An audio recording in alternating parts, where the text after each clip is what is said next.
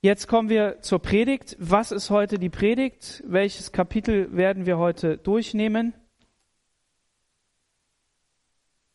Daniel Kapitel 3 natürlich. Nächste Woche ist dann Daniel Kapitel 4 dran. Ist logisch, ne? Genau. Wir befinden uns mitten in dem Daniel-Buch, mitten in einer Geschichte, die ähm, eine fantastische Geschichte ist. Sie ist eine Geschichte, mit der wir uns im Moment ein bisschen vergleichen können. Manche von uns mehr und andere etwas weniger, aber im Prinzip alle doch irgendwie. Denn es ist so, dass wir uns in einer Geschichte befinden von jungen Männern, die aus ihrem Volk, die mit ihrem Volk, die aus ihrem Volk, aus ihrem Land herausgerissen wurden.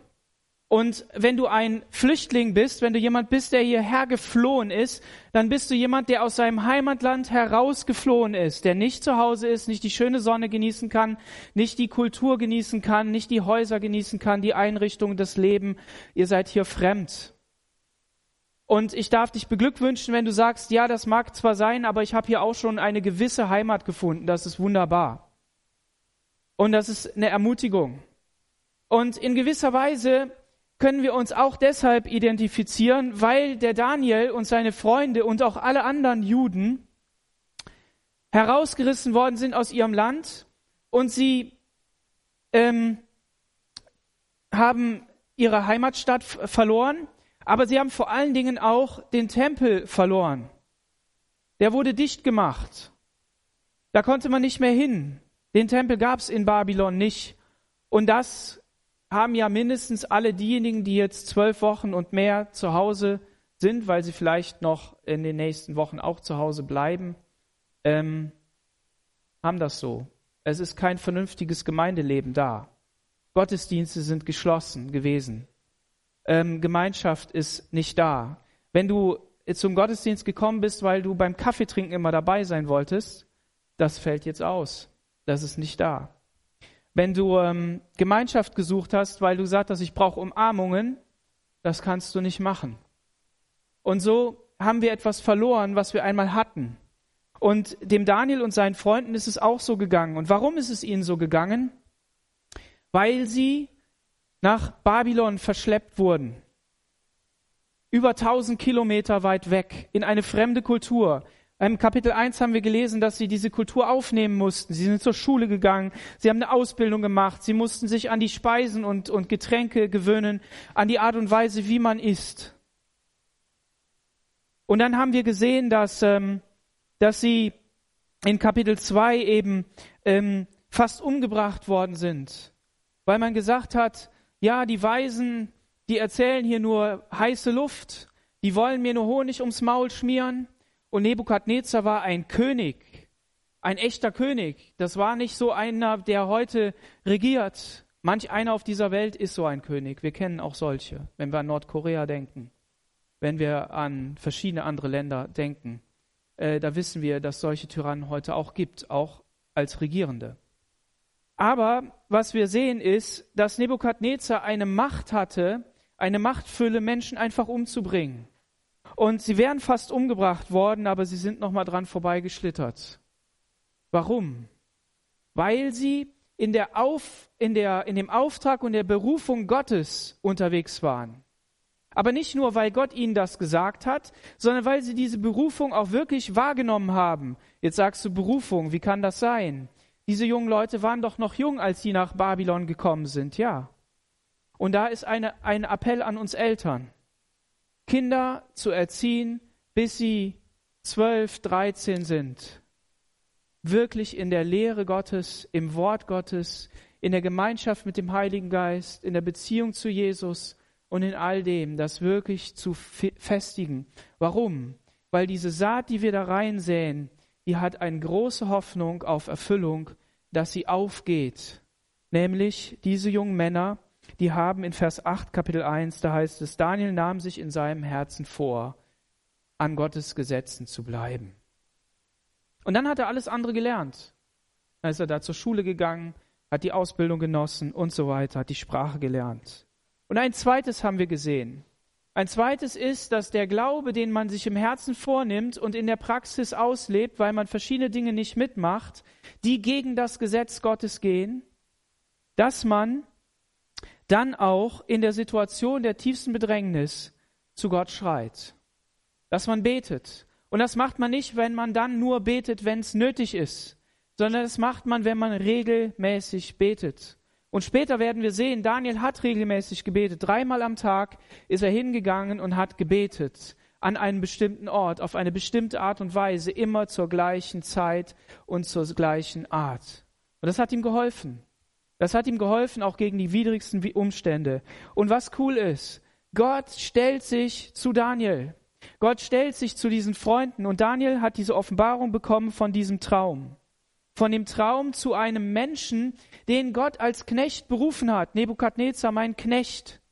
Und das heißt, Gott ist nicht nur mit Menschen unterwegs, die auf seiner Seite stehen, sondern er gebraucht auch andere Menschen und Völker und Nationen, um seinen Plan auszuführen. So wenn du denkst, Politiker sind auf dem falschen Platz, weil das irgendwie komisch ist und du dagegen betest, dann mag das zwar richtig sein. Aber du kannst auch dafür beten, dass Gott sie gebraucht, damit sein Plan in Erfüllung geht. Und du kannst Gott danken, dass sein Plan in Erfüllung geht. Warum? Weil er es finalisiert hat. Und jetzt kommen wir hier zu Kapitel 2. Nämlich in Kapitel 2 wird erklärt, wie diese, wie diese Statue in diesem Traum ist. Und das führt uns dann in Kapitel 3. Logisch, 2 und 3 ist hintereinander, aber inhaltlich auch. Denn diese Statue war beschrieben als Gold, als Silber, als Bronze, als, als äh, mit, mit Ton und Erde vermischt. Und Gott hat gesagt, Nebukadnezar, ich will dir offenbaren, wie es sein wird am Ende der Zeiten, wie es sein wird in der Geschichte. Und wenn wir in die Geschichte zurückgucken, du kannst das machen, nimm dein Handy, mach Wikipedia auf, kannst du auch jetzt machen, nachlesen. Aber es ist viel zu spannend, äh, dass du hier jetzt irgendwie lesen könntest. Mache ich in der Bibelstunde. Ich lese dann immer und denke, ja, boah, das hat er gerade gesagt, ist genau richtig. Das ist untermauert, das ist gut. Komm in die Bibelstunde und lern was. Auf jeden Fall ist es so, dass Gott ihm gezeigt hat, da ist Gold und das ist der Kopf. Und dann ist da, dann ist da Silber und das ist der, das ist die, die Brust und Arme. Und dann hat Daniel gesagt, und das Haupt, das bist du, Nebukadnezar. Deine Königsherrschaft ist so wertvoll und so besonders und so, so strahlend und so hell. Du bist der Kopf und Gott hat was vor mit dir. Und dann wird ein Königreich kommen, das wird deine Königsherrschaft zum Ende führen, beenden. Und dieses ganze Bild hat dem Nebukadnezar Angst gemacht, weil es grässlich war anzugucken, weil es ihn erschreckt hat oder weil er vielleicht wusste, dass sein Königreich zu Ende ist, warum auch immer. Aber Daniel hat von Gott diesen Traum empfangen. So, wenn du gefragt wirst, du sag mal, was soll ich denn machen? Wie soll es weitergehen in meinem Leben? Ich habe was Komisches geträumt, ich habe verschiedene Dinge erlebt, was soll ich tun? Dann sag einfach, weißt du, es kann sein, dass wenn ich bete, dass Gott mir eine Antwort für dich gibt und dass ich dir eine Antwort geben kann.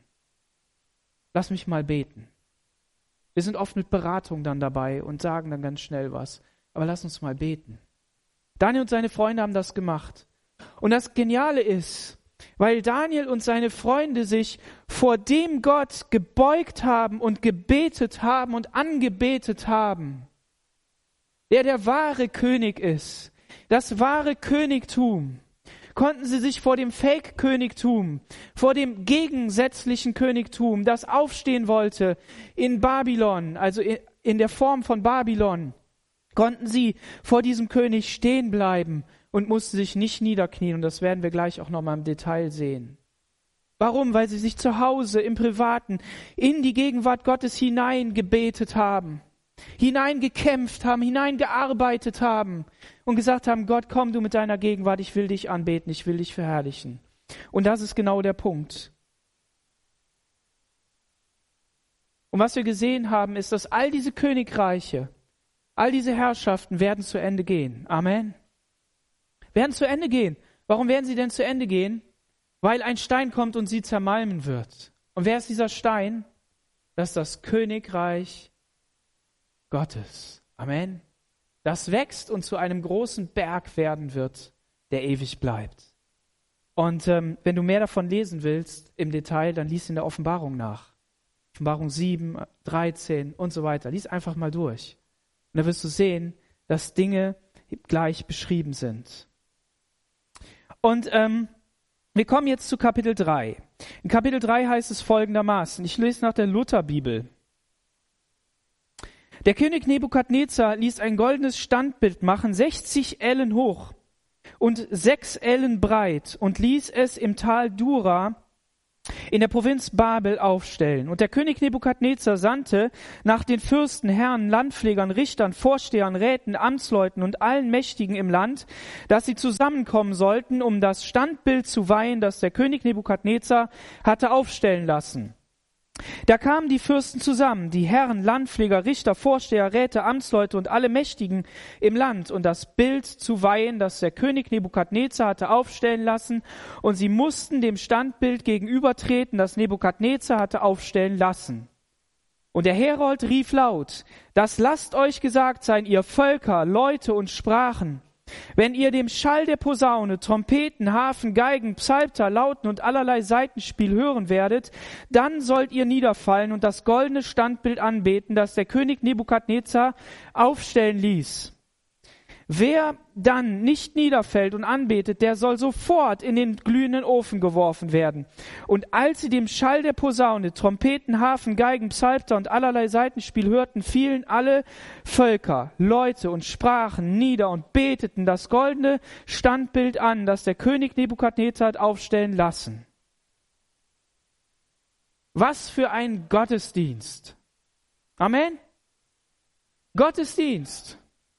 König Nebukadnezar hat ein Standbild aufstellen lassen, ein goldenes Standbild, um Herrlichkeit, Macht, Anspruch und Reinheit und, und Anbetungswürdigkeit ähm, zu zeigen.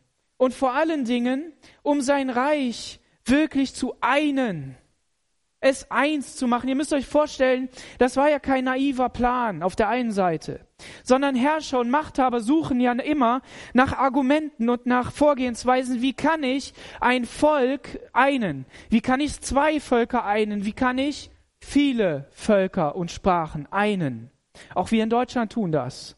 Wir sagen Multikulti, wir sagen Integration, Integration, wir sagen ähm, Aufnahme, wir sagen alles Mögliche sagen wir. Rechte, Menschenrechte, Ökorechte, ähm, Kinderrechte, ähm, Schulrechte, was weiß ich was alles, was wir sagen.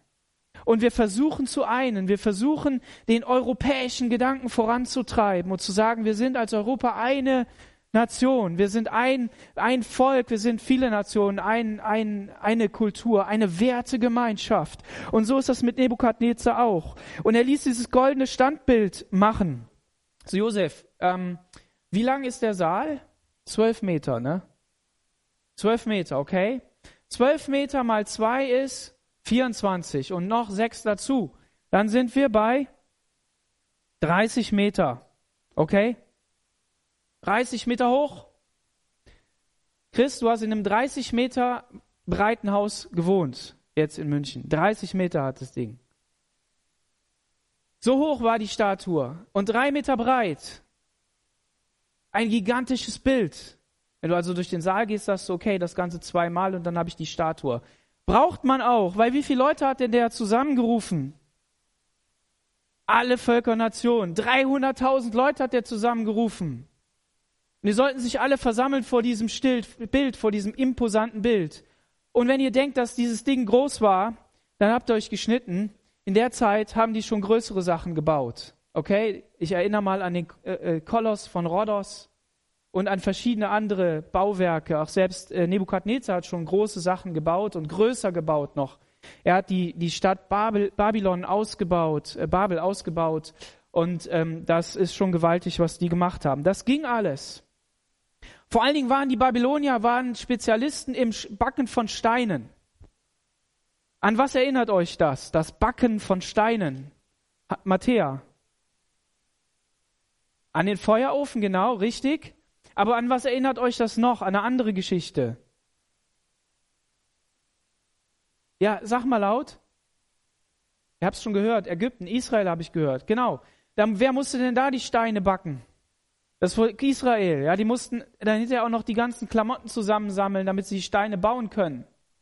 Und genau das Gleiche passiert ihr auch. Nur, dass dieser König, und das ist das, das ist das Gegensätzliche zum Königreich Gottes. Dieser König hatte unendliche Ressourcen an Steinen und gigantische Öfen. Das war nicht nur so ein kleiner Ofen, sondern es war ein Ofen, in dem man umhergehen konnte. Lesen wir gleich. Und da konnten mehrere Männer rein. Und da gab es eine Tür und da konnte man reingucken. Und, und dieser König hier, Nebukadnezar, baut also ein Königreich mit unendlich großer ähm, Fülle an an Reichtum und Ehre. Natürlich wissen wir, dass diese Fülle endlich ist. Aber für Menschen, die in einer kleinen Hütte wohnen, die in einem kleinen Haus wohnen und dann nach Babel kommen und diese imposanten Bauwerke sehen, genial. Ja, erstaunlich. Wo wurde dieser, ähm, diese, äh, diese Stele oder diese, diese Säule aufgebaut? Im Tal Dura. Das Tal Dura erinnert uns an die an das Land China. Das hatten wir auch schon mal gelesen. Das, das ist nicht Babel gewesen, sondern etwas davor. Und die Kommentatoren, die streiten sich, warum das so gewesen ist, will ich gar nicht drauf eingehen, ist unwichtig. Auf jeden Fall brauchte der Fläche. Der brauchte Fläche, die Leute da aufstellen zu lassen. Und, und dann ähm, sehen wir, dass in diesem Land ein anderer schon war. Kennt ihr den? Nimrod. Nimrod kommt im zweiten, nee, im ersten Mose 11 vor, okay? Und er baute die Stadt Babel, eine Stadt auf, ja? Und den Turmbau zu Babel kommt da drin vor. Und dieser Nimrod, das war so ein Mensch, der sich von diesem menschlichen Gedanken hat leiten lassen. Der gesagt hat, ich bin der Größte und ich werde mich selber verteidigen. Ich brauche Gott nicht. Ich werde hier etwas aufbauen, was ewig bleibt. Und da ist dieser Gedanke von Babel auf der Erde geboren. In die Realität umgesetzt worden, ein Königreich zu bauen. Aber was ist die Bibel? Ist die Bibel ein, ein historisches Buch? Ist sie, ist, sie, ist sie ein Geschichtsbuch, damit wir nachlesen können, wie es war? Was denkt ihr? Auf der einen Seite ja, natürlich, selbstverständlich. Wir können da Dinge nachlesen. Geniale ist, je weiter die Wissenschaft forscht, desto mehr entdeckt sie, dass die Bibel wahr ist. Wunderbar. Und das ist aber auch der Punkt. Die Bibel möchte eine Botschaft sagen. Und die Botschaft lautet, dass die Dinge, die passiert sind, die gleichen sind damals, heute und auch in Zukunft. Sie will uns Sachen beibringen, die immer schon so waren und die immer auch so sein werden. Und warum ist das so? Warum sind die Dinge, die in deinem Leben passieren, genauso wie die Dinge in dem Leben von dem anderen? Weil die Macht, die dahinter steckt, die geistliche Macht, das ist das Reich des Satans. Und der Satan hat ein Ziel. Er will ein Königreich aufbauen, das herrlicher ist als das Reich Gottes. Amen. Wenn wir das nicht akzeptieren, dass das so ist, dann können wir dieser Tatsache nicht ins Auge blicken und wundern uns, warum so viel schief läuft. Und warum kann ich das sagen? Der Satan hat Gott geschaut. Er war der Engel des Lichts und er hat sich mit Gott angelegt und hat gesagt, ich will größer sein als Gott. Und das ist die himmlische Familie. Gott hat eine himmlische Familie, das haben wir in Daniel 7 gesehen. Damit haben wir nämlich angefangen. Und ähm, und diese himmlische Familie, die, ähm, die lebt in der Herrlichkeit Gottes. Gott wird angebetet. Gott wird verehrt. Und er hat diese Herrlichkeit gesehen und dann hat er sich auf den Thron setzen wollen und herrlicher sein wollen und dann wurde er verstoßen. Und dann hat er gesagt, okay, ich will auf dieser Erde, da wo Gott regieren will, da werde ich mein Königreich aufbauen. Und was wird passieren? Es wird ihm auch gelingen. Warum? Weil Gott das zulässt. Und nochmal zu den Steinen. Die Steine, die das Volk Israel bauen musste, 450 Jahre lang oder so ähnlich. Die Steine, die du backen musst, wofür du dir das Stroh organisieren musst und den Lehm in der Hitze des Tages. Das sind die Steine des Königreichs Gottes. Sie haben Pyramiden gebaut und die stehen heute noch. Und sie haben für einen weltlichen Herrscher ge gebaut. Aber sie wussten, dass sie im Auftrag Gottes unterwegs sind. Das haben sie hinterher vergessen. Sie geschrien zu Gott, weil die Last zu groß war. Aber sie haben gebaut, weil sie wussten, dass Gott sie retten wird, weil sie wussten, dass Gott eines Tages etwas schicken wird. Und er lässt also dieses Standbild hier aufbauen und dann kommen die Fürsten zusammen, die großen Leute des Landes, um da anzubeten. Und der Herold ruft, der Prophet ruft, der Prediger ruft. Und das tue ich heute Morgen auch. Ich rufe. Das ist meine Aufgabe als Prediger, dich zu rufen und zu sagen, bete Gott an. Preis ihn, lob ihn, gib ihm die Ehre. Und ich habe einen Prediger gehört, der hat gesagt, ähm, es gibt Leute, die sagen, ja, die Welt hat Bands und die Welt hat Lobpreis, also die hat äh, eine Musik und die hat alles Mögliche. Und der Teufel, der macht das so gut. Dann brauchen wir das doch gar nicht, weil wir wollen ja nicht mitmachen mit denen. Und der hat gesagt, so ein Quatsch. Wir wollen besser werden als die. Warum? Weil unser Gott anbetungswürdiger ist. Und ich will ihm beipflichten. Ich will ihm beipflichten. Lass uns die Dinge, die wir tun, genauso gut machen oder noch besser machen, weil es unserem Gott gebührt. Halleluja. Aber wir sind natürlich der tiefen Überzeugung, dass wahre Anbetung, und da sind wir ganz bei Jesus, weil wir ihm glauben, dass wahre Anbetung im Geist und in der Wahrheit geschieht. Amen. Deshalb ist die Form egal. Wenn das ein Video ist, na und? Dann lass ein Video sein. Wenn es Leute sind, die, die singen, dann lass es Leute sein, die singen.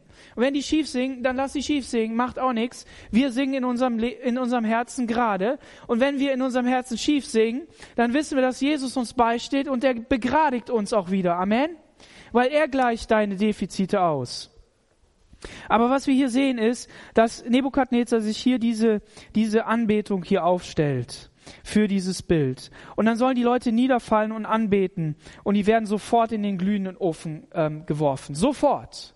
Das bedeutet, die, die Machthaber dieser Welt, das, das Gegenkönigreich zu Gottes Königreich kann nicht existieren, außer durch Tyrannei und Druck und Kontrolle. Sofort. Und stellt euch mal vor, da ist so eine Masse an Leuten, und die fallen auf einmal nieder. Das kann man sich so im Fußballstadion im Moment zwar nicht, aber so generell vorstellen, wenn so eine Laola-Welle durchs Stadion geht. Ne? Und wenn die sich da niederfallen lassen, sofort, zack. Und dann droht der Strafe an. Und die Leute, was tun sie hier? Sie machen das. Warum machen sie das? Was ist der Unterschied zwischen diesen Leuten und denen, die es nicht machen. Der Unterschied ist, dass da, wo der Geist Gottes nicht ist, da werden wir niederfallen. Wenn der Geist Gottes nicht in unserem Leben ist, wenn Jesus nicht in unserem Leben ist, dann werden wir niederfallen. Das ist dann Menschengefälligkeit, das ist Menschenfurcht, das ist ähm, all diese Dinge. Aber da, wo Gott ist, da ist Freiheit und da wissen wir, wo wir Ja sagen müssen und wo nicht. Da brauchen wir uns auch nicht von frommen und radikalen, so wie sie es mit Jesus gemacht haben, ins Boxhorn jagen lassen. Da konnte ein Daniel sagen, ich, ich mache die Schule mit, weil das ist in Ordnung, das geht nicht gegen meinen Glauben, sondern das ist etwas, was ich lernen kann, damit ich hier zum Segen bin. Fielen all diese Völker, Leute und Sprachen nieder. In diesem kleinen kurzen Abschnitt wiederholt, wird dieser Satz immer wiederholt, dass Nebukadnezar hat aufstellen lassen. Dieser Mann wollte sich ein, ein Bild bauen. Wozu hat er sich diese Statue aus Gold gebaut? Weil er gesagt hat, den Traum, den ich da hatte, da bin ich nur das goldene Kopf, der goldene Kopf. Und jetzt gibt es für mich zwei Möglichkeiten. Entweder er hat gesagt, ich kann das machen, weil Gott hat mich ermutigt, hier ähm, Leiter zu sein und, und König. Die zweite ist, weil es ja einige Jahre später ist, ich meine 17 oder 19, dass er so viel Stolz in sich hatte, dass er gesagt hat, ich stelle mich dem Plan Gottes entgegen. Hatte er auch das Recht, er hatte ja auch das Recht dazu. Sehen wir gleich. Zu der Zeit traten einige chaldäische Männer herzu und verklagten die Juden und sagten zum König Nebukadnezar, der König lebe ewiglich, du hast ein Gebot erlassen, dass alle Menschen, wenn sie den Schall der Posaune, Trompeten, Hafen, Geigen, Psalter, Lauten und allerlei Seitenspiel hören, niederfallen und das goldene Standbild anbeten. Wer aber nicht niederfällt und es anbetet, soll in den glühenden Ofen geworfen werden. Nun sind da jüdische Männer, die du ähm, über die Verwaltung der Provinz Babel gesetzt hast, Schadrach, Meshach und Abednego, die verachten dein Gebot und ehren deine Götter nicht und beten nicht das goldene Standbild an, das du hast aufstellen lassen. Da befahl Nebukadnezar im Grimm und Zorn Schadrach, Meshach und Abednego vor ihn zu bringen, und die Männer wurden vor den König gebracht. Da fing Nebukadnezar an und sagte zu ihnen, wie wollt ihr Schadrach, Meshach und Abednego meinen Gott nicht ehren und das goldene Standbild nicht anbeten, das ich aufstellen ließ? Wohl an, schickt euch, sobald ihr den Schall der Posaune, Trompeten, Hafen, Geigen, Psalter, Lauten und allerlei Seitenspiel hören werdet, dann fallt nieder und betet das, das Standbild an, das ich habe machen lassen. Werdet ihr aber es nicht anbeten, dann sollt ihr sofort in den glühenden Ofen geworfen werden. Wer ist der Gott, der euch aus meiner Hand erretten sollte? Da haben wir die Begründung. In der Bibel heißt es, dass, dass Nebukadnezar der Knecht Gottes war, durch den Gott was getan hat und gemacht hat. Und Nebukadnezar hat für sich selbst herausgefunden, die Länder, die ich einnehme, und die Tempel, die ich einnehme, und das Gold und die goldenen Gefäße und die Altäre, die ich niederstoße und die ich raube und in meine Stadt bringe zu meinem Gott, die Götter, tut mir leid, aber sorry. Ihr habt nichts drauf. Und hier sehen wir auch, wie viel das Wert hat, dass er im Kapitel vorher gesagt hat, Wer ist dieser Gott? Und auch schon im Kapitel 1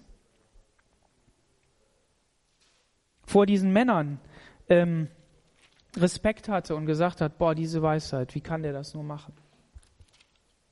Wer ist denn dieser Gott, der euch aus meiner Hand reißen kann? Wie oft hast du den Satz schon gehört? Von irgendwem. Von deinen Freunden, die dich dissen von Menschen, die dich verachten.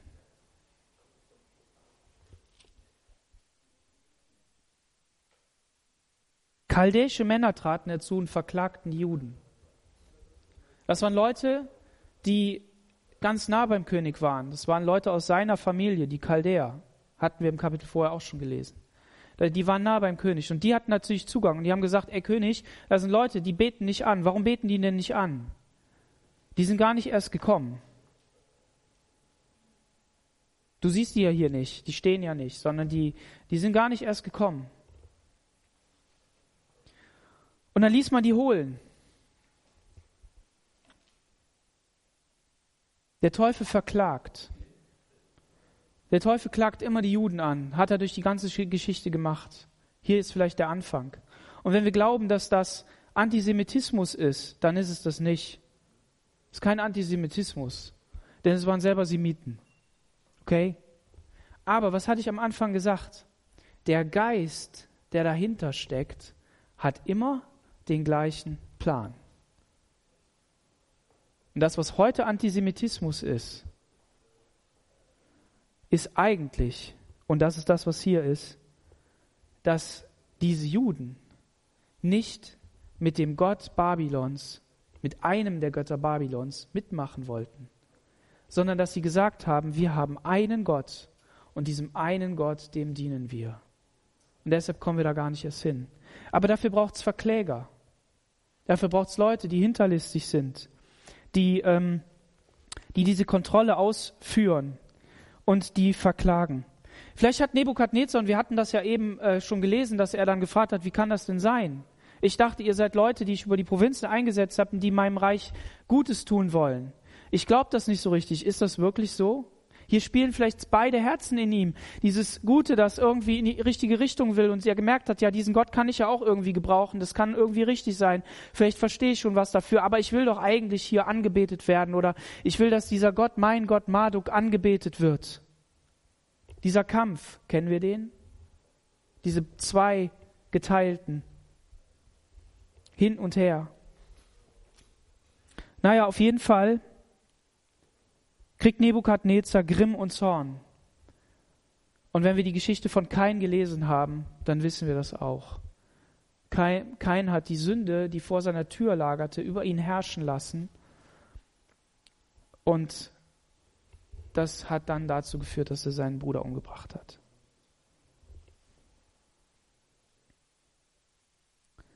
Und die Formulierungen, die hier hinter dem deutschen Text stecken, die sind ebenso. Wie kann das sein? Das kann doch eigentlich überhaupt nicht. Ihr steht doch dahinter. Und er gibt nochmal eine zweite Chance. Welcher König in der Position würde eine zweite Chance geben? Ja, es waren ganz hohe Leute. Okay, gut. Über die Provinzen eingesetzt. Aber all die Leute waren hoch. Aber hier gibt er nochmal eine zweite Chance. Und sagt dann eben, wer ist der Gott, der euch aus meiner Hand retten kann?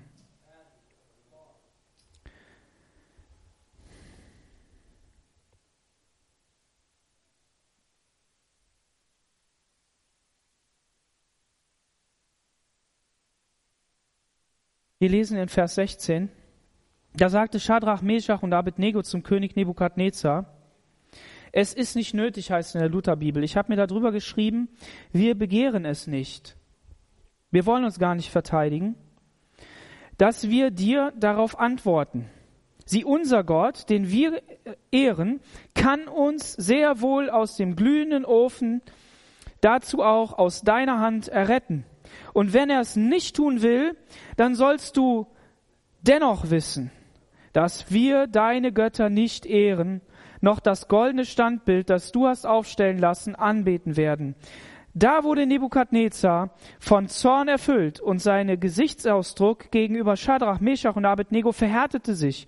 Und er befahl, man solle den Ofen siebenmal heißer machen, als man es sonst zu, zu tun pflegt. Und er befahl den stärksten Kriegsleuten, die in seinem Heer waren, Schadrach, Meshach und Abednego zu fesseln und in den glühenden Ofen zu werfen. So wurden diese Männer in ihren Mänteln, Schuhen, Hüten und anderen Kleidern gefesselt und in den glühenden Ofen geworfen, denn das Gebot des Königs musste schnell, äh, musste man schnell tun. Und man schnürte, man schürte das Feuer im Ofen sehr, so sehr heiß, dass die Männer, die Schadrach, Meshach und Abednego hineinbrachten, von den Flammen des Feuers getötet wurden.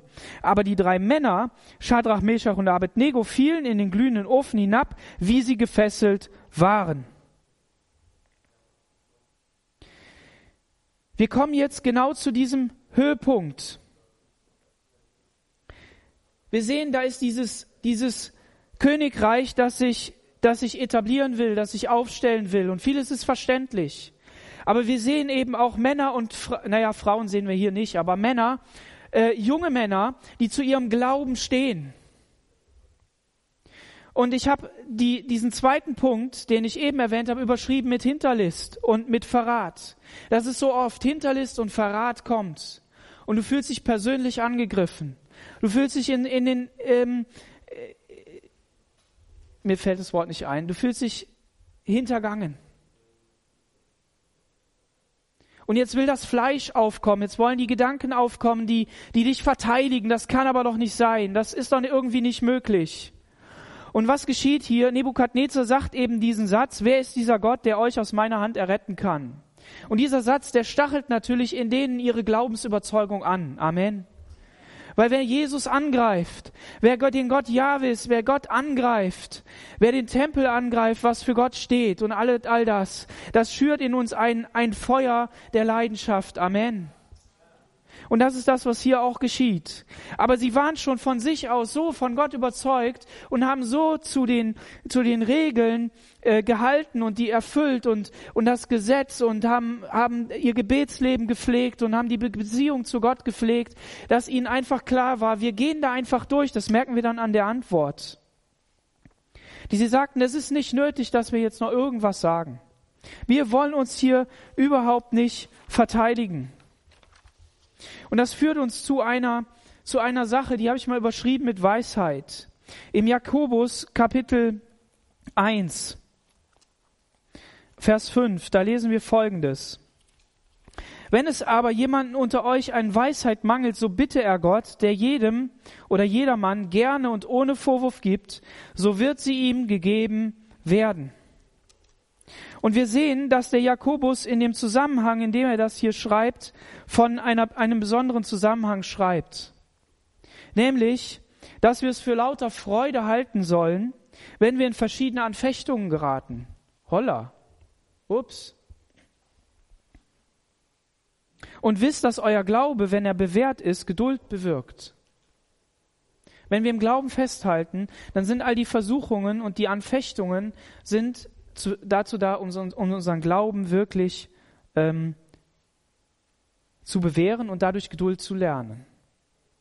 So, wenn du Anfechtungen hast, wenn du, wenn du Zweifel hast, wenn du Attacken hast, dann freu dich. Geduld aber soll ein vollkommenes Werk haben, damit ihr vollkommen und unversehrt seid und keinen Mangel leidet. Wir werden dann keinen Mangel leiden, wenn wir das zulassen, wenn wir da durchgehen, wenn wir das annehmen und wenn wir bei Jesus bleiben. Und wenn uns dann aber Weisheit mangelt, und wie oft mangelt uns da Weisheit? Ich will nicht die Hände sehen, bei dem Weisheit mangelt. Mir fehlt so oft die Weisheit, wie ich es denn machen soll. Ja, was soll ich denn machen? Was soll ich denn machen?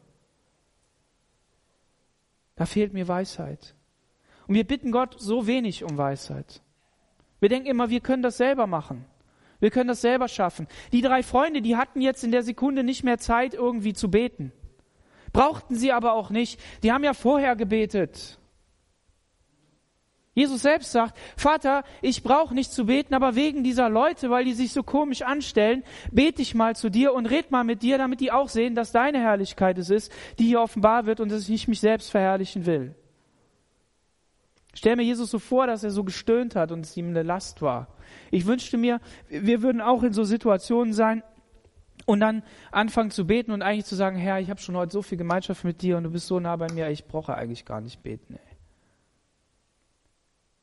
Aber diese Leute führt das nicht in die Überheblichkeit. Wie ein Nebukadnezar, dem Gott gesagt hat, du bist das Haupt, du bist der goldene Kopf, du bist derjenige, dem ich mich offenbare, du bist derjenige, dem sein Königreich jetzt hier gebaut wird und den ich gebrauche, um mein eigenes Volk zu strafen oder zu, zu irgendwie zu disziplinieren. In Tyrannei hinein. Nein, diese Leute bleiben auf dem Boden der Tatsachen. Und die wissen nämlich, wer ihr Gott ist. Die wissen, welches Königreich sie verehren, in welchem Königreich sie selber Teil sind, über welches Königreich sie mit eingebaut sind und welchen König und welche Majestät und welchen Gott sie anbeten. Das wissen sie. Und dieser Mensch, der bitte aber im Glauben und Zweifel nicht. Oh weia. Das ist eine Sache, das ist eine Lektion, die wir lernen müssen. Amen. Wir haben es nicht nötig. Wir werden gar nicht erst versuchen, uns zu verteidigen. Steht in der Hoffnung für alle. Denn warum? Denn unser Entschluss, der steht fest. Hatte Nebukadnezar auch gesagt, der Entschluss steht fest. Ihr werdet in den feurigen Ofen geworfen. Sieh, unser Gott, den wir ehren, kann uns sehr wohl aus dem glühenden Ofen und dazu aus deiner Hand erretten. Von was für einem Gott haben die denn geredet? Unser Gott ist einer. Und es gibt keine anderen Götter neben mir. Du sollst dir kein Standbild bauen, denn nur ich allein bin anbetungswürdig und zu verehren. Amen.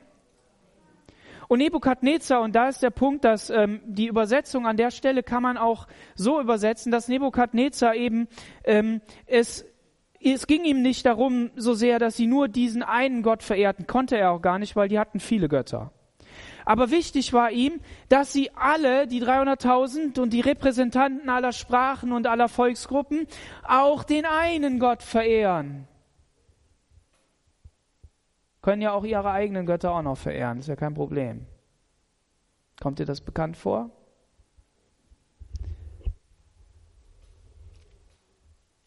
Aber die Juden, das Volk Gottes, durfte nur einen Gott verehren und keinen anderen die waren sowas von ignorant. Intolerant, sondergleichen.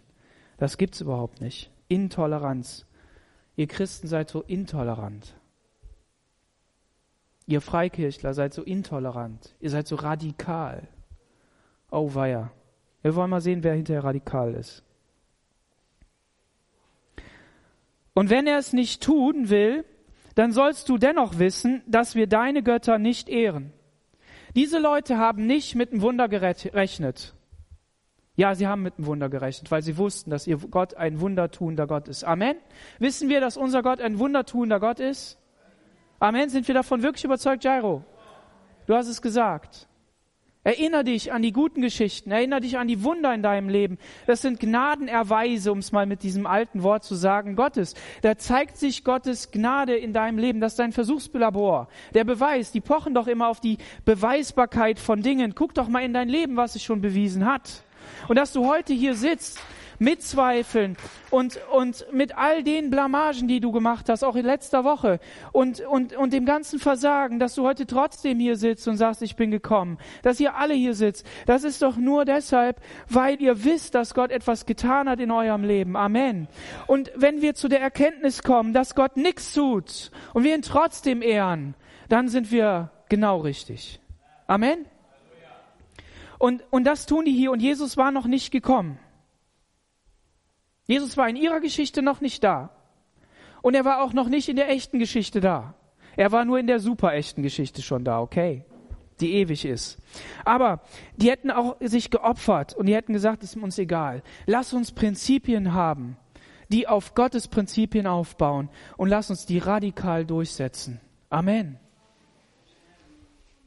Was sind die Prinzipien Gottes? Das müssen wir uns fragen wenn er es nicht tun will. Wir werden das nicht tun.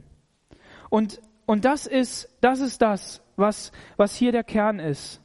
Ähm, Vers 17 ist so der Höhepunkt des Alten Testamentes, weil er sich ja schon fast neutestamentlich anhört, oder? Weil er mit etwas rechnet, das ähm, man in den Psalmen ganz oft nicht hört. Da hört man nur, ja Gott, wenn du mir das und das gibst, ähm, dann, ähm, dann will ich dich ehren und so weiter und so weiter. Aber der Gedanke ist ja bei Gott schon drinne, dass Abraham, Abraham hat ja in diesem Glauben schon gelebt. Wenn ich gerade Altes Testament gesagt habe, muss ich das ein bisschen einschränken, damit ich nicht hinterher eine draufkrieg. Aber versteht mich richtig. Ähm, ich will damit einfach nur sagen, dass, dass sie hier eine Haltung an den Tag legen, einen Glauben, eine Glaubenskraft, die, die Jesus widerspiegelt und die Jesus zeigt. Das ist dieser Glaube, in dem wir gehen müssen, nicht zu sehen und trotzdem zu tun. Sie haben nämlich an etwas geglaubt, das hinter dem Ofen ist. Und wenn der Ofen uns aufbraucht, verbrennt, unser Gott lebt ewig und er wird es irgendwie lösen. Abraham war überzeugt, aus der Asche kannst du mir einen Sohn herausholen. Kein Problem. Und wir wissen, dass Gott es getan hat. Aus der Asche hat er herausgeholt. Nebukadnezar hat das noch mehr zum Zorn gebracht. Wenn Gott auf den Plan tritt, wenn Glaubensüberzeugung auf den Plan tritt, dann kommt Zorn und Hass und Wut immer mehr raus. Amen. Das ist so. Sie haben sich auch an die Stelle in Jesaja 43 erinnert. Wenn du durchs Feuer gehst, wenn du ins Feuer gehst, wirst du nicht brennen und die Flamme wird dich nicht versengen. Sie haben sich ja in Ägypten, den Feuerofen Ägypten erinnert, durch den das Volk hindurchgegangen ist und nicht verbrannt ist. Amen. Aber eine Anfechtung ist da. Nebukadnezar hat was geklaut in, im Tempel? Das Gold und die Tempelgefäße, richtig? Was hat Israel geklaut? Von den Ägyptern. Das haben die geklaut. Ihr dürft das auch gern online, Mikro an und dann sagen. Gold. Welcher Versuchung sind sie erlegen? Ein goldenes Kalb zu bauen. Die Geister, die Mächte, die dahinter stehen, sind dieselben. Bau kein goldenes Standbild auf. Wir beten Gott nicht an, um das zu bekommen, was wir wollen, sondern seinen Willen zu tun und zu erfahren. Wir wählen nicht Leiden, wir Christen wählen nicht das Leid. Du wählst nicht das Leid. Freu dich an dem Leben. Wir leben hier privilegiert in Deutschland. Freu dich dran. Aber wir suchen Gottes Willen, auch wenn das Leid bedeutet. Das ist was, das müssen wir lernen. Und wenn dein Ziel Komfort ist und bedeutet, dann opferst du Gott. Die hätten Komfort ähm, wählen können. Die hätten auf, diesen, auf diese Täuschung eingehen können. Wie gut tut das, wenn dir jemand entgegentritt und dann nochmal zurückrudert und sagt, naja, komm, komm, so ein bisschen, so ein bisschen. Mach das so ein bisschen mit. Komm, ich gehe auch auf dich ein. Das wäre so leicht gewesen für die. Hätten nicht durchs Feuer gehen müssen. Hätten sagen können, ja gut, dann knien wir uns halt auch nieder. Machen wir halt. Nein, haben sie nicht gemacht. Und dann geschieht dieses Rettungswunder. Und wir lesen in Vers 24. Da verwunderte sich der König Nebukadnezar, sprang auf und sagte zu seinen Räten, haben wir nicht drei Männer gefesselt und ins Feuer werfen lassen? Sie antworteten dem König, ja gewiss, Herr König. Er antwortete, sehe ich doch vier Männer, die frei im Feuer herumgehen, und sie sind unversehrt, und der vierte sieht aus, als wäre er ein Sohn der Götter. Und Nebukadnezar trat herzu vor das Loch des glühenden Ofen und sagte, Schadrach, Meshach und Abednego, ihr Knechte Gottes des Höchsten, geht heraus und kommt her. Da gingen Schadrach, Meshach und Abednego aus dem Feuer heraus. Und die Fürsten, Herren, Vorsteher, Räte des Königs kamen zusammen und sahen, dass das Feuer keine Gewalt über ihre Körper dieser Männer bewiesen hat, hatte und ihr Kopfhaar nicht versenkt und ihre Mäntel nicht versehrt waren. Ja, man konnte keinen Brandgeruch an ihnen riechen. Da ging Nebukadnezar an und sagte, ein Wunder, ein Rettungswunder ist geschehen. Diese Männer wurden hineingeworfen in diesen Ofen. Sie wurden gefesselt mit Fesseln des Königreichs von Babel. Mit den Fesseln des Satans wurden sie gefesselt. Und sie wurden in den glühenden Ofen hineingeworfen und mussten da erstmal durch. Und als sie hineinkamen, wartete auf sie Jesus. Jesus wartete auf sie. Er ist in deiner Anfechtung. Er ist in deinem Leid. Er ist da schon mittendrin. Siehst du ihn schon? Siehst du ihn schon?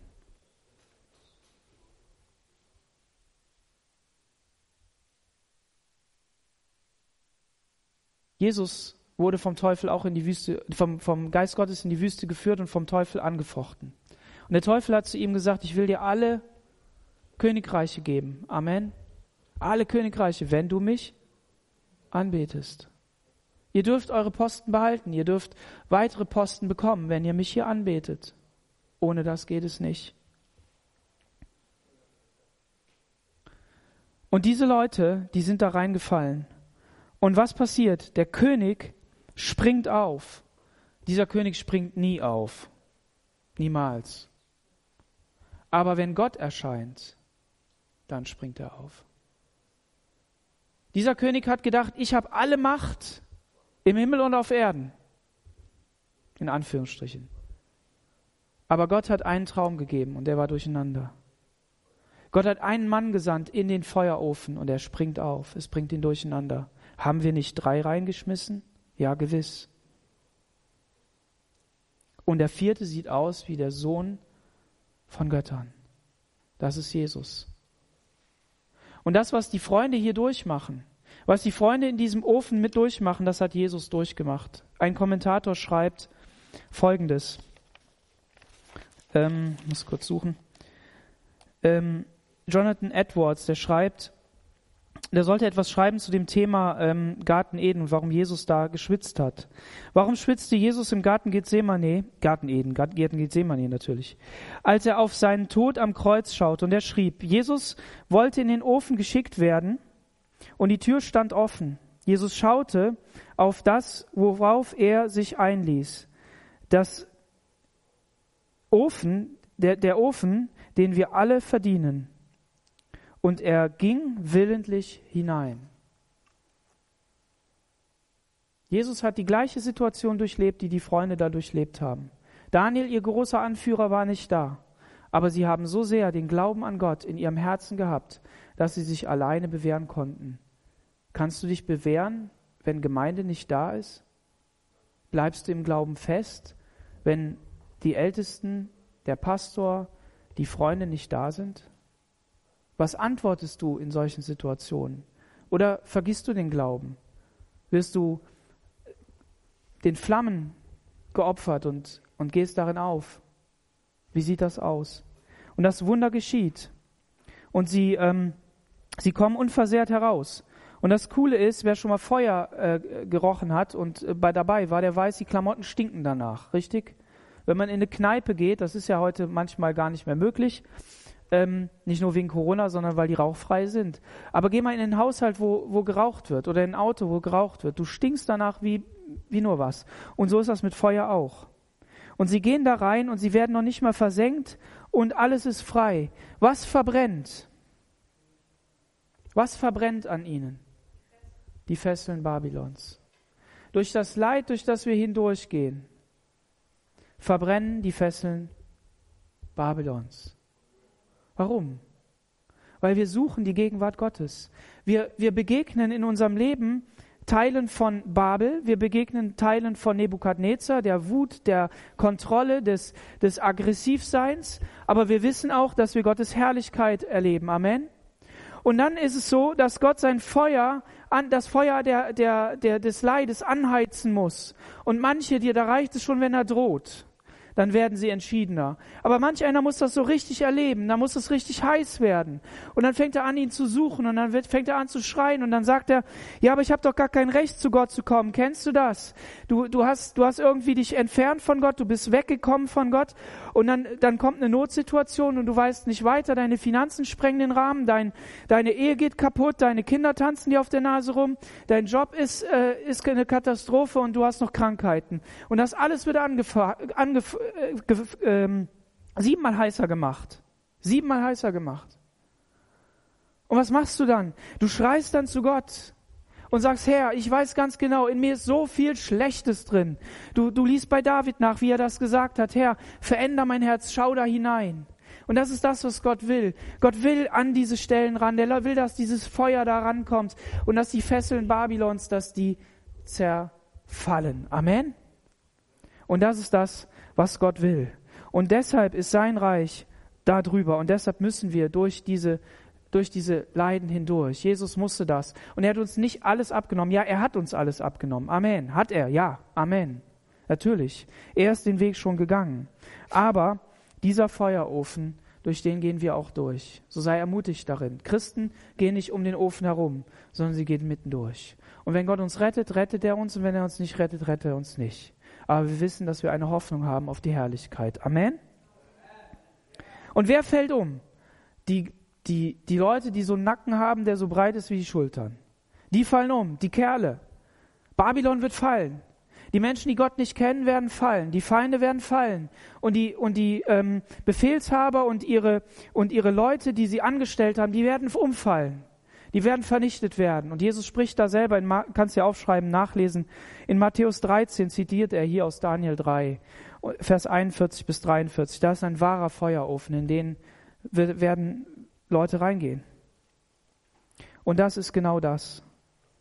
Und hier sehen wir Folgendes. Ich will da nochmal drauf zurückkommen, auf die Toleranz. Das Christentum, der christliche Glaube sieht intolerant aus, weil wir sagen, wir dienen nur einem Gott. Amen. Und die Welt sieht tolerant aus, weil sie sagt, ist ja egal, du kannst das machen, wie du willst. Du kannst kommen, wie du bist. Aber wehe, du sagst, ich diene nur einem Gott. Wenn du da hineingehst in diesen Gedanken, wenn du da hinein vordringst, wenn du sagst, okay, dann lass mich mal Teil von deiner Toleranz sein. Aber ich akzeptiere nur, dass es einen Gott gibt, der hat sein Wort gegeben und in diesem Wort steht, dass Jesus der Weg ist und du gehst verloren dann will ich bitte mal die Toleranz sehen. Und das ist der Unterschied. Die Toleranz der Welt sieht nach außen intolerant aus und ist innerlich total ignorant und total intolerant. Aber die Intoleranz der Klarheit und des Weges von Jesus ist im Kern total tolerant. Warum? Wo begegnen wir, wenn wir ins Christentum, in den christlichen Glauben, in das Wort Gottes, in die Begegnung mit Jesus hineingehen? Wo kommen wir denn an? Wo, wo begegnen wir Jesus? Wo hängt er? am Kreuz zwischen Himmel und Erde mit ausgestreckten Armen und er sieht die einzelne Person, die ihn gerade verraten hat und sagt, ich liebe dich, Vater, vergib, ich will ihn, ich will sie aufnehmen. Das ist die Toleranz des Christentums. Deshalb lasst ihr nicht, auch ihr ähm, Schüler, meine Kinder und die anderen, die hier sind, die Studenten, lasst euch nicht ins Boxhorn jagen. Versucht nicht den Glauben an Jesus zu verbiegen. Versucht nicht das, wovon ihr überzeugt seid, zu verbiegen. Lasst, lasst das wegschmelzen, was da an Überzeugungen drin sind, die nicht richtig sind, weil die auf eurem eigenen Mist aufgebaut sind. Lasst das wegbrennen von dem, von dem Feuerofen Babylons. Und sagt, Herr, mach das, lasst das zu. Aber lasst euch nicht in euren Glaubensüberzeugungen, der Liebe und der, der, der, der ähm, Rettung von Jesus überrumpeln. Gebt das nicht auf, sondern werde Teil dieses wahren Königtums, dieses wahren Königtums Gottes. Und Jesus ist derjenige, der dir in dem Feuerofen beistehen will, der mit dir da durchgeht, weil er schon einmal durchgegangen ist. Das ist dein Jesus. Und zum Schluss lesen wir dann dieses wunderbare Ende. Da fing Nebukadnezar an und sagte, Gelobt sei der Gott Schadrach, Meschachs und Abednegos, der seinen Engel gesandt und seine Knechte errettet hat, die ihm vertrauten und das Gebot des Königs nicht gehalten, sondern ihren Leib hingegeben haben, weil sie keinen Gott ehrten noch anbeten wollten, als allein ihren Gott. Er hat das gesagt, was Wirklichkeit ist. Ja, sie wollten keinen anderen Gott anbeten. Sie hätten drunter herrschen können, mitregieren, mit mithelfen in diesem Königreich, hätten sie alles tun können, solange sie ihren Gott anbeten und ihn allein. Und das proklamiert er hier. So sei nun dies mein Gebot. Wer unter allen Völkern, Leuten und Sprachen den Gott Shadrach, Meshach und Abednego lästert, der soll in Stücke zerhauen und sein Haus zu einem Misthaufen gemacht werden. Denn es ist kein anderer Gott, der so erretten kann wie dieser. Und der König gab Shadrach, Meshach und Abednego große Macht in der Provinz Babels.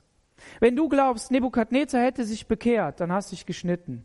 Vers 29 und Vers 6 zeigen, zwei Dinge, eine Sache von zwei verschiedenen Seiten, nämlich die, der Kern seines Wesens hat sich nicht geändert, sein Gesicht hat sich nicht geändert, sein Tyrannengesicht, sein Ton hat sich nicht geändert und seine totalitäre Art hat sich nicht geändert. Und deshalb sind wir Christen davon überzeugt, die wir wirklich an Jesus glauben, dass kein totalitärer Anspruch, kein totalitärer Kirchenanspruch und was auch immer, Herrschaftsanspruch im Reich Gottes zu suchen hat. Wir können dich nicht zwingen. Wir können dich nicht zwingen, die Ehe zu halten. Wir können dich nicht zwingen, die Ehe zu halten, indem du nicht vorher mit anderen Frauen ins Bett gehst. Wir können dich nicht zwingen, in diese Gemeinde zu kommen. Wir können dich nicht zwingen, deinen Glauben zu leben. Das wollen wir auch überhaupt nicht. Aber Nebukadnezar wollte das. Nebukadnezar hat gesagt, und wer das nicht gemacht, würde in Stücke gehauen und würde auf sein Haus wird zum Misthaufen gemacht. Und der hat sich im Kern nicht geändert. Der hat gedacht, wenn ich so rede wie die, wenn ich ihren Glauben proklamiere wie die, wenn ich die gleichen Glaubensgrundsätze sage wie die, dann klappt das schon. Aber das klappt nicht. Unser Herz muss geändert werden. Unser Herz muss erneuert werden. Jesus muss da hineinkommen und er muss uns neues Leben geben. Amen. Er muss, er muss uns eine Neugeburt schenken und es muss aus seinem Geist heraus geschehen, damit wir nicht vor diesem Standbild uns niederwerfen und ihn anbeten, diesen Götzen, sondern dass wir den wahren Gott und König anbeten, unsere Hände erheben und sagen, Jesus sei du Herrscher in unserem Leben, damit wir wirklich verändert werden. Und wenn diese Fratze hochpoppt und sie wieder in deinem Gesicht zu sehen ist, dann sag einfach, Jesus, hilf mir, rette mich und reinige du mich da. Veränder du mich. Mach mich einfach so, wie du mich haben willst. Und ich will dein Evangelium proklamieren. Lass uns ihm einen Applaus geben, denn er ist der Herr. Amen. Lass uns aufstehen und beten.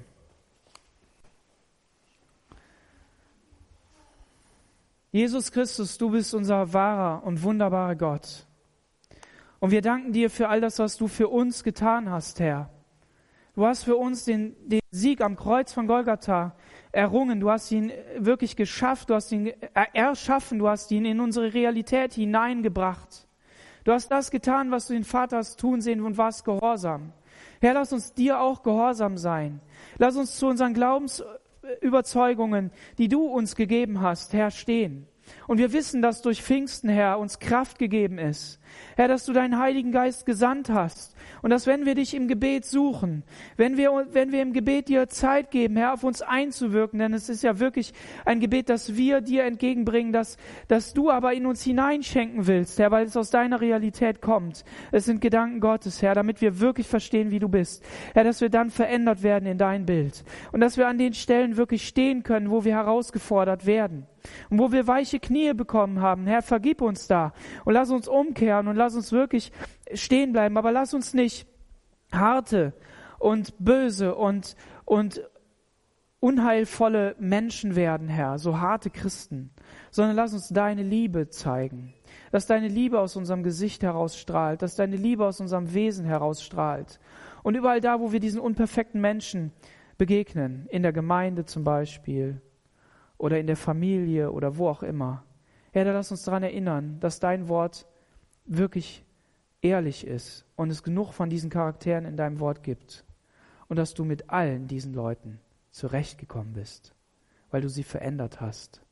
Und das willst du auch mit uns tun. So bete ich für meine Geschwister, dass du sie auf ihrem Weg dir nach wirklich führst und leitest, auch in dieser Zeit, die eine besondere Zeit ist, schwer und auch schön aber eben alles drin hat. Und was auch immer noch auf uns zukommt, wir wissen, dass wir Teil eines Königreichs sind, das ewig ist.